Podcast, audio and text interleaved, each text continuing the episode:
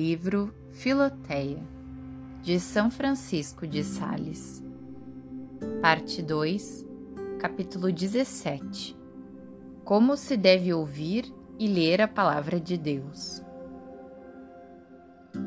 Deves ter um gosto especial em ouvir a palavra de Deus, mas ouve-a sempre com atenção e respeito, quer no sermão, quer em conversas edificantes dos teus amigos que gostam de falar em Deus. É a boa semente que não se deve deixar cair em terra. Aproveita-te bem dela.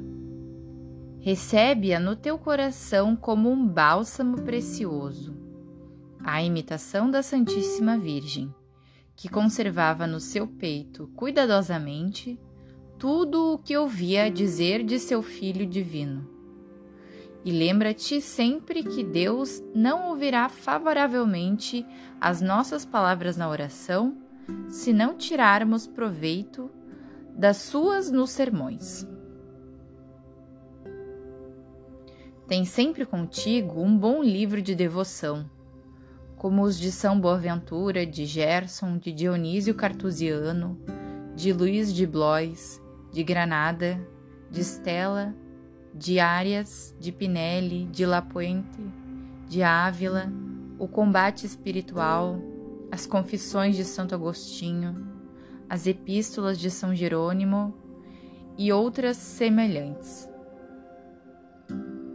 Leu-os por algum tempo, todos os dias, mas com tanta atenção como se um santo te enviasse expressamente para te ensinar o caminho do céu e encorajar-te a trilhá-lo. Lê também as vidas dos santos, onde verás, como em um espelho, o verdadeiro retrato da vida devota, acomodando os seus exemplos aos deveres do teu estado. Pois Embora muitas ações dos santos não possam ser imitadas por pessoas onde vivem no século, contudo, de perto ou de longe, todas elas podem ser seguidas. Imita a grande solidão de São Paulo, o primeiro eremita, pela solidão espiritual do teu coração e pelo recolhimento assíduo segundo as tuas forças. Ou então a pobreza extrema de São Francisco, por certas práticas de pobreza de que ainda hei de te falar.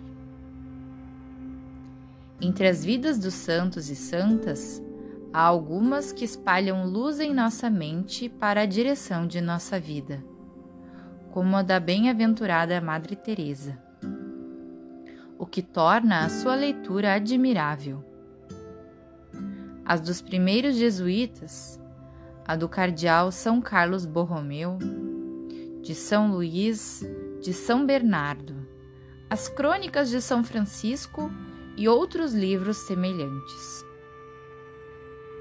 Outras há que nos são propostas mais para admiração do que para imitação, como as de Santa Maria Egipciaca, de São Simão Estilitita, de Santa Catarina de Sena, de Santa Catarina de Gênova, de Santa Ângela, as quais, em todo caso, muito nos afervoram em geral no santo amor de Deus.